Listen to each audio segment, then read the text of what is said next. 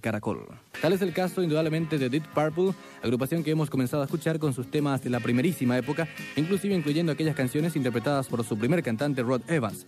Luego ya escuchábamos a Ian Gillan, que le daba el sonido definitivo a este grupo, junto al estilo también bastante identificable de Richie Blackmore, su guitarrista.